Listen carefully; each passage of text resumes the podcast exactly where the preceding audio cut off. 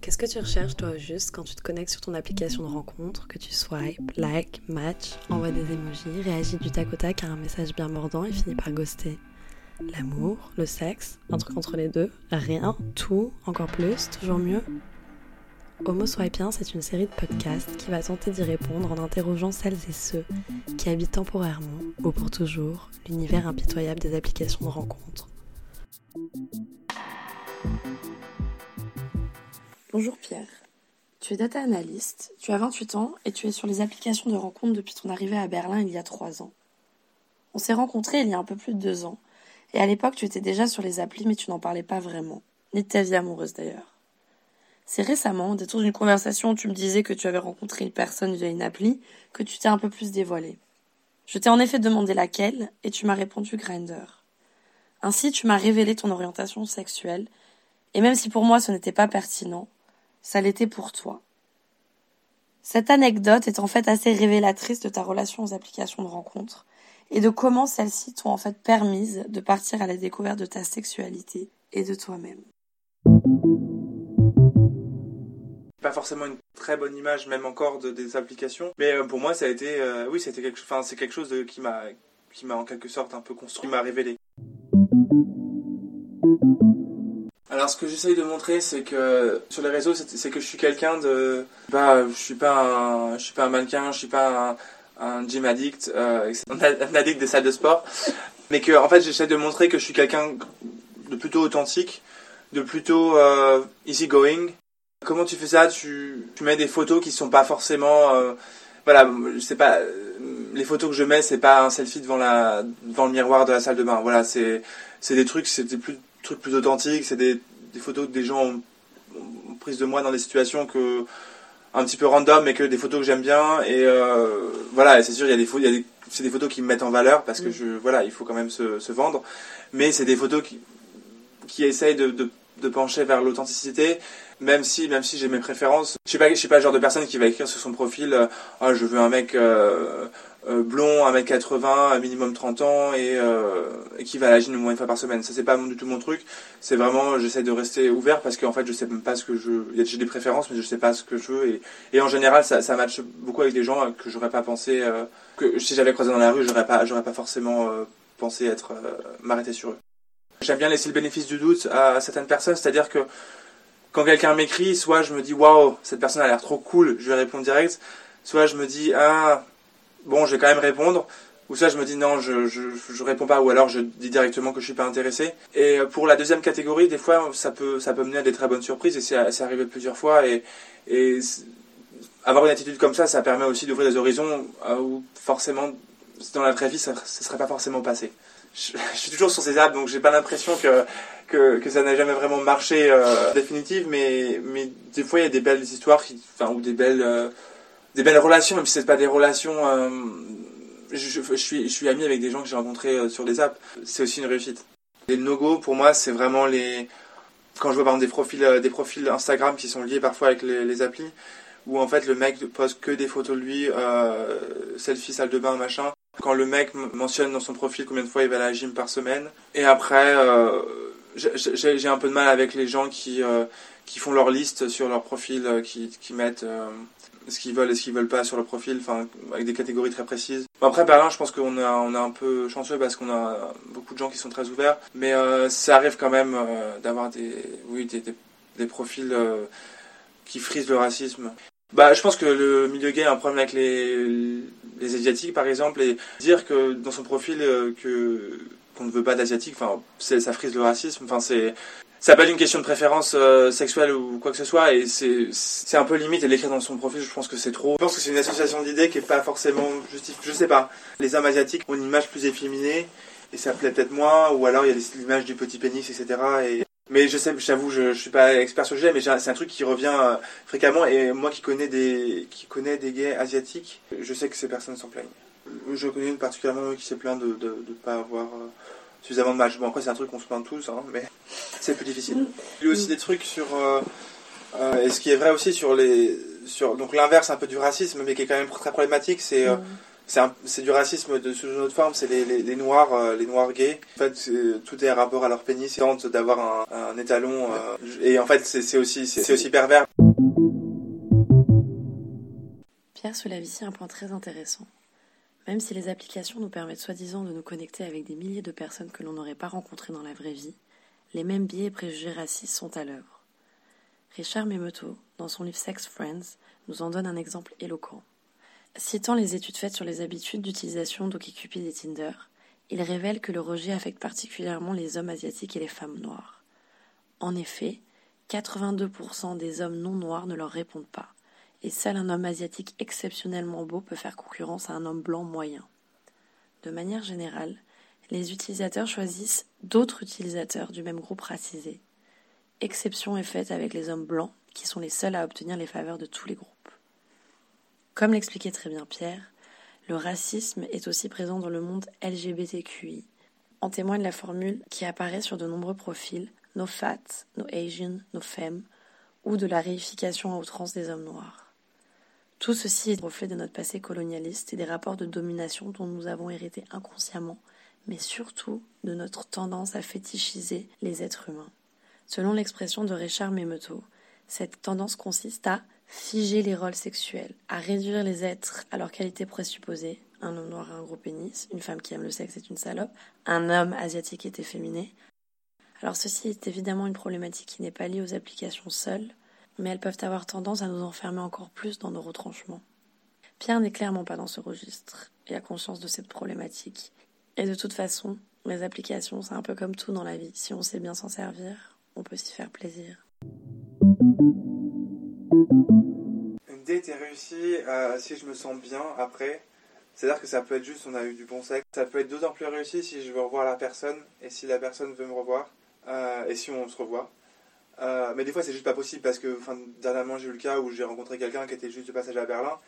Alors j'ai des périodes où c'est ça va être une fois par semaine parce que j'ai du temps et parce que voilà, parce que ça, je sais pas, ça, ça vient et, je suis dans, je suis dans l'humeur et voilà, ça, ça, ça arrive, euh, c'est facile. Et euh, oui, ça va être, je dirais, c'est rarement plus une fois par semaine, parce que quand même, bon, euh, j'ai pas, j'ai pas tant de temps que ça. Mais après, enfin, je pense que moi, quand je dis rencontrer quelqu'un dans la vie, ça peut être aussi que c'est pas vraiment un date, c'est aussi que pour du sexe. Et ça, ça prend pas beaucoup de temps. Enfin, j'allume, j'allume Grinder maintenant. Dans deux heures, j'ai rencontré quelqu'un, même avant. Si, si t'es disponible, ouvert, si t'es pas Bon, c'est triste ce que je veux dire, mais si t'es pas hyper exigeant, c'est très très facile. Et, euh, et, pourtant, enfin voilà, je suis pas, euh, je suis pas un mannequin et je suis pas un canon de beauté, mais euh, mais c'est quand même facile. Et surtout un soir comme ça à Berlin, c'est facile. Après, c'est plus toi, est-ce que c'est disponible, toi, est-ce que tu as, envie. Pour moi, personnellement, je pense que c'est mieux pour pour avoir le sexe sera mieux si je connais un peu la personne, ça c'est clair. Après, c'est pas pas nécessaire. Enfin, tu peux avoir du sexe et parfois du bon sexe avec quelqu'un que tu connais pas. D'autant plus c'est pas peut-être une question d'habitude, mais je pense que je préfère aussi euh, rencontrer quelqu'un que avec qui je parle que depuis un, temps assez court, parce que je pense qu'il y a moins d'attente, moins de... c'est plus facile. Si tu parles à quelqu'un pendant deux semaines, la première rencontre va être, euh, ça va être, ça va être assez dur, je trouve. Alors que si tu parles depuis quelqu'un depuis un jour, bon bah, si tu rencontres, voilà, ça t'engage à rien. Si après le premier verre il n'y a pas de connexion, bah euh, basta, enfin c'est fini. Et il y a, y a moins de pression, je trouve. Je t'avoue que en fait, moi, quand je rencontre quelqu'un, il y a quasiment toujours du sexe. Donc, il y a cette connexion sexuelle, en tout cas. Après, c'est pas forcément du bon sexe, mais euh, ça, arrive. Enfin, je pense que c'est un truc assez commun chez les gays, c'est-à-dire que bon, si on s'est rencontrés, au moins on va faire ça. Après, euh, une connexion autre que le sexe, ça arrive quand même assez rarement. Parce que je pense que le, la plupart des gens qui sont sur les applis, moi le premier, c'est vrai que on va chercher d'abord du sexe, c'est-à-dire que si je suis sur connecté, en général, c'est que j'ai un peu de temps devant moi, et c'est-à-dire que oui, je dirais pas non à un, plan cul pour, le, pour la soirée, pour l'après-midi ou je sais pas. Et donc, c'est quand même le but à court terme. Mm. Ma, ma, vision est très euh, biaisée, enfin, est très euh, berlinoise. Oui, c'est beaucoup le, c'est le sexe d'abord euh, dans les apps. Je suis jamais attendu à rencontrer l'amour de ma vie, jamais. Ou alors, les quelques fois où c'est arrivé, j'ai dû être déçu. Parce que les, mm. les, les, quelques personnes avec qui ça a, ça a vraiment matché plus que, plus que sur trois rendez-vous, les premières fois, je me rappelle, j'étais clairement pas, c'était clairement, c'était juste un, plan. Mais après, enfin, j'ai envie de te dire aussi que, que, que, les apps gays, comment elles sont, elles sont faites, c'est-à-dire que je parle pas de Tinder, hein, je parle de Grindr, je parle de Scruff, euh, c'est vraiment dirigé vers le sexe parce qu'en fait tu dois enfin as des catégories qui sont très enfin qui sont très tournées vers le sexe qui sont sur euh, ta position tes préférences sexuelles qui sont et qui sont sur euh, si tu prends la, la si tu utilises des capotes etc donc c'est enfin aussi fait pour pour nous conduire vers ce but là ce qui est voilà ce qui est ce qui est un fait c'est parce que ça marche en fait. Je pense que c'est un cercle mais mais oui c'est pour ça aussi que je pense que les, apps dans le milieu gay elles conduisent avant tout vers, vers, des relations sexuelles. Et parce que, parce que les, créateurs des apps euh, les ont pensés comme ça aussi. Grindr est beaucoup plus actif, à, Berlin en tout cas, c'est beaucoup plus actif, Grindr. Euh, Tinder, moi, ça n'a jamais vraiment marché. J'ai dû rencontrer en tout. J'ai dû rencontrer deux mecs euh, via Tinder et ça n'a jamais marché. C'est beaucoup, Tinder, c'est beaucoup plus pour les dates classiques, en mode on va, on va boire un verre et on se passe. Grindr, c'est beaucoup plus large. Et Tinder, ça marche pas vraiment à Berlin dans le sens où la plupart des, moi, j'y vais de temps en temps, mais j'y vais jamais régulièrement. Et en fait, les gens répondent pas en général sur Tinder. Euh, si tu matches, euh, la plupart du temps, les gens, on va pas se parler en fait. Ce qui est assez curieux sur Grindr, c'est beaucoup plus inter... enfin, les gens se connectent beaucoup plus, il y a beaucoup plus d'interactions. Plusieurs fois posé la question pourquoi, et je pense qu'en fait, Grindr, c'est une app qui a, été, faite pour les, gays qui correspondent plus à des attentes euh, qui sont partagées par la communauté gay voilà, c'est beaucoup plus tourné sur euh, rencontrer des gens, construire une histoire, etc. Et je pense que ça prend pas forcément, ça prend pas forcément dans, la communauté. En tout cas, à Berlin, je sais que enfin, je suis et ça, ça marche pas forcément des masses. Et j'en ai parlé plusieurs fois avec des amis qui sont, euh, qui sont lesbiennes et qui me disaient que les apps lesbiennes c'était tout l'inverse, c'était des apps un peu, euh, un peu cucu à l'eau de rose, etc. Euh, que je connais pas du tout, euh, mais, mais c'était aussi, ça joue beaucoup avec les clichés, donc je pense que les apps jouent beaucoup avec les clichés parce que c'est des business, donc il faut attirer les gens, il faut, voilà, il faut rentrer dans les cases. Après, c'est sûr que ça entretient les, ça entretient les, les, clichés, de fait, mais après, moi, je, je, pense, que, je pense que quand même les, les apps, c'est, même si c'est, bien sûr, c'est un business, c'est des entreprises, il faut, les, la recherche du profit, etc mais c'est quand même une évolution assez, assez, assez remarquable. Enfin, quand on pense à, à ce que c'était d'être gay il y, a, il y, a, 30 ans ou il y a 40 ans, enfin quand il n'y avait pas ces médias en fait, enfin ces, ces, moyens de, de, rencontrer, voilà, ça a quand même beaucoup amélioré, c'est-à-dire que ça, ça, a permis, euh, ça a permis quand même une, beaucoup de possibilités, parce que quand on est gay, bah, c'est pas, pas facile en fait de rencontrer des gens, euh, euh, sauf si on est venu dans un milieu exclusivement gay, ou dans des soirées gays, etc. Mais sinon, donc je pense que les apps dans ce, dans ce sens-là, elles ont, elles ont beaucoup aidé et, et elles continuent de, beaucoup aider. Après aussi les apps, ça, ça, supporte aussi beaucoup la communauté. Ça, voilà, je sais que sur euh, sur euh, sur Grindr ou sur sur Scruff, c'est des apps qui s'engagent, enfin qui qui font aussi passer des messages sur euh, sur les, les, les IST, etc. Enfin, c'est aussi c'est des entreprises, mais c'est aussi des il y a quand même une sorte d'engagement qui est peut-être du pink washing, mais pas pas pas que donc j'ai envie de croire aussi que c'est c'est pas que négatif. Après pour moi, je suis ça m'a beaucoup aidé dans ma vie. C'est comme ça aussi que que j'ai fait beaucoup, enfin que j'ai fait des premières rencontres. Forcément, je suis biaisé, mais euh, mais je pense que c'est même s'il y a beaucoup d'effets pervers, je pense que c'est c'est des choses qui, qui, ont beaucoup aidé la la communauté gay. Ce qui apparaît clairement ici, c'est que les applications sont un moyen de rencontre privilégié pour la communauté gay et les attentes sont claires. Alors que les applications hétérocentrées comme Tinder sont vues par Pierre comme des endroits pour chercher des relations durables, les applications exclusivement gays doivent avant tout mener à des relations sexuelles. Et quand une personne gay s'inscrit sur Tinder, c'est qu'elle recherche automatiquement plus que du sexe. C'est assez frappant de voir à quel point les intentions premières des utilisateurs des applications diffèrent selon le genre et l'orientation sexuelle. Pierre le dit lui-même. Un date qui marche c'est un date qui se conclut par une relation sexuelle. Et même si Pierre recherchait secrètement l'amour ou a simplement s'investir dans une relation, il se met dans le même état d'esprit que l'utilisateur lambda des applications qu'il utilise. Ainsi, pas d'attente, pas d'espoir. C'est une chose de ne pas avoir d'attente envers son prochain date. Mais qu'en est-il du désir de s'engager, de connecter plus durablement? Quand, j'ai rencontré des, gens avec qui ça, ça matchait vraiment, ça a été, enfin, j'ai évolué vers plus plus d'attentes, plus de, projections, etc. Il faut prendre du recul avec ces apps, enfin, toutes ces applications pour euh, pour être prêt à l'engagement parce que ces applications, même si, je suis disponible à l'engagement si je rencontre quelqu'un euh, qui, qui, me plaît, et pas pas seulement, enfin, pas comme c'est arrivé récemment euh, où en fait la personne me plaît, tout se passe bien, mais je suis quand même je passe quand même mon temps sur ces applications. Enfin, c'est très société de consommation, c'est-à-dire qu'on a un nombre quasiment infini de, gens à portée de, à portée de clic. Et en fait, même si on rencontre quelqu'un avec qui ça matche bien, en fait, on se dit toujours qu'il y a peut-être mieux, peut mieux en ligne en ce moment. Et, et en fait, c'est dur de décrocher. Et je pense, et je moi aussi, enfin, j'ai ma part de responsabilité là-dedans. C'est-à-dire que même quand je rencontre quelqu'un avec qui ça se passe bien, je me dis toujours, hmm, est-ce qu'il y aurait peut-être pas mieux, peut-être pas quelque chose de différent en, ligne? Et en fait, c'est dur de décrocher. Et en même temps, c'est pas un truc qu'on s'avoue avec la personne avec qui ça match. Le truc un peu complexe, c'est qu'après, on peut le regretter en fait. C'est vrai que j'ai pas, pas, vraiment décroché des, réseaux, même si ça se passait très bien avec la personne, juste par habitude et juste parce que c'est rassurant aussi, oui. Je suis de plus en plus prêt à m'engager, même si je ne me considère pas encore totalement prêt, et je pense que c'est un problème parfois. Pierre soulève également un problème que l'on connaît tous. Dans une société d'abondance, où tout est immédiatement accessible, si je choisis quelque chose, je renonce automatiquement à tous les autres possibles. Pierre affirme n'avoir aucune attente si ce n'est du sexe, car c'est facile et immédiatement consommable. Mais quand il aime vraiment bien quelqu'un, il continue de se rendre disponible. Parce qu'il ne veut pas renoncer à ses possibles, à ses possibles de sexe, d'aventure.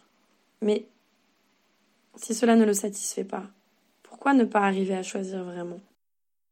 Parce que finalement, se donner l'illusion du choix, c'est aussi se protéger de la possibilité de donner à une seule personne les moyens de nous faire souffrir. Et se rendre vulnérable, c'est une chose magnifique. Mais pour ce faire, il faut aussi être au clair avec soi-même et ne pas attendre de l'autre qu'il vienne nous sauver.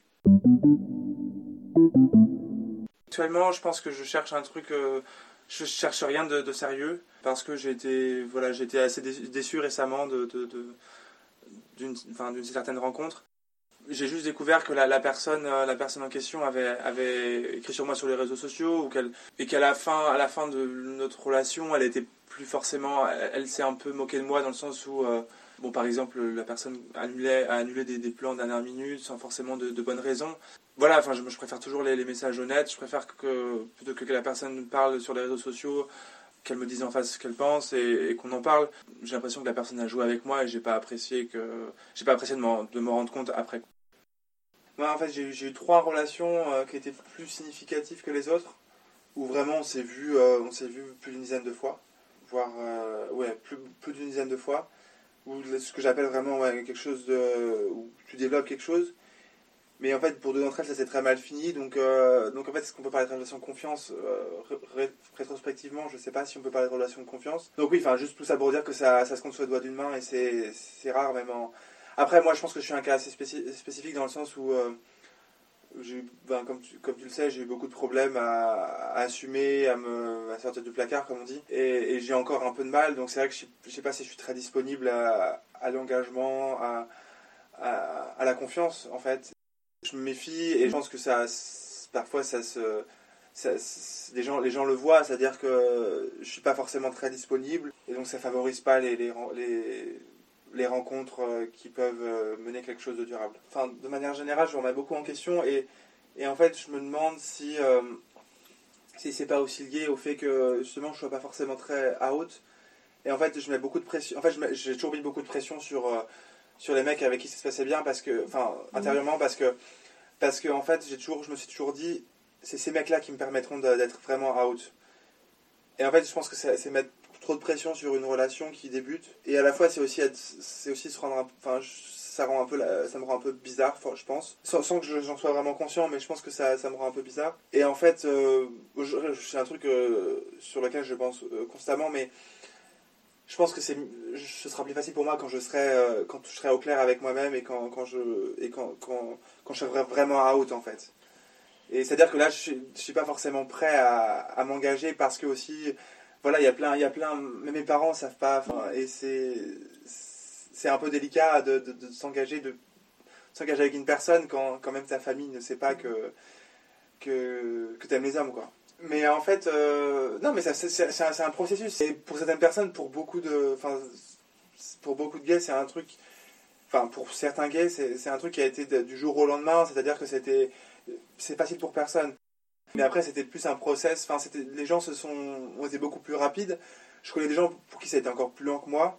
Enfin, euh, moi, c'est pas fini, mais je connais des gens pour qui l'ont fait encore beaucoup plus tard que moi. Euh, mais moi, j'ai l'impression que ça prend beaucoup de temps, oui. Et, j'ai l'impression que j'ai fait beaucoup de chemin déjà en, en trois ans. Et, ça, va continuer, ça, doit continuer. Maintenant, j'ai quand même l'impression, même si euh, je ne suis pas encore totalement clair, de plus vivre ma vie et de plus. Euh, enfin, maintenant, j'aurais même des occasions de rencontrer des gens dans la vraie vie, vraiment. Alors qu'au début, c'était vraiment qu'une occasion de rencontrer des gens dans la vraie vie. J'ai trouvé un peu de moi-même. Après, euh, sur. Si on dit que. Si maintenant on considère que je suis venu chercher quelqu'un, clairement, je l'ai pas trop. Ainsi pour Pierre, les applications lui ont permis de partir à la rencontre de lui-même et d'assumer sa sexualité. Le chemin vers l'acceptation de soi est toujours semé d'embûches et n'est jamais linéaire. Un peu comme les rencontres sur les applis. Si vous voulez raconter vos relations d'amour ou de haine, tumultueuses ou harmonieuses avec les applications de rencontres, contactez-moi sur Instagram. Je me ferai un plaisir de vous aider à faire le récit de votre histoire. Je laisse à Pierre le mot de la fin. Une fin heureuse qui à l'époque semblait banale, lorsqu'une rencontre en ligne pouvait se terminer bourrée dans un bar. Ma dernière date, alors je sais pas comment la compter parce que ma dernière date n'était pas une date. Ma dernière date dans le sens où j'ai rencontré quelqu'un que j'avais rencontré en ligne, c'était il, y a, il y a une semaine, c'était le soir de la Saint-Valentin. Et c'était quelqu'un avec qui on avait dit on se, on se prend pas la tête, on se rencontre euh, juste parce qu'on trouve qu'on est sympa l'un et l'autre. On va bitcher sur la vie, mais on va pas, on va pas chercher à se choper. Et franchement, franchement, j'ai jamais eu un, rendez-vous comme ça. C'est-à-dire que c'était, on s'est vu à, 19h pour une bière, on a fini à 5h du matin complètement bourré. Donc, enfin, j'ai vraiment, je me suis vraiment beaucoup amusé. Donc c'était vraiment, enfin, j'ai trouvé ça vraiment génial. C'était, c'était un mec très sympa, très fun. Je pense que c'était la première fois que je faisais quelque chose comme ça, dans le sens où il y avait, vraiment une, il n'y avait pas de sous-entendu, c'était vraiment on se rencontrait, mais juste pour se rencontrer et pas pour, euh, pas pour se choper, etc. J'ai beaucoup aimé, c'est un truc que j'essaierai de faire plus souvent.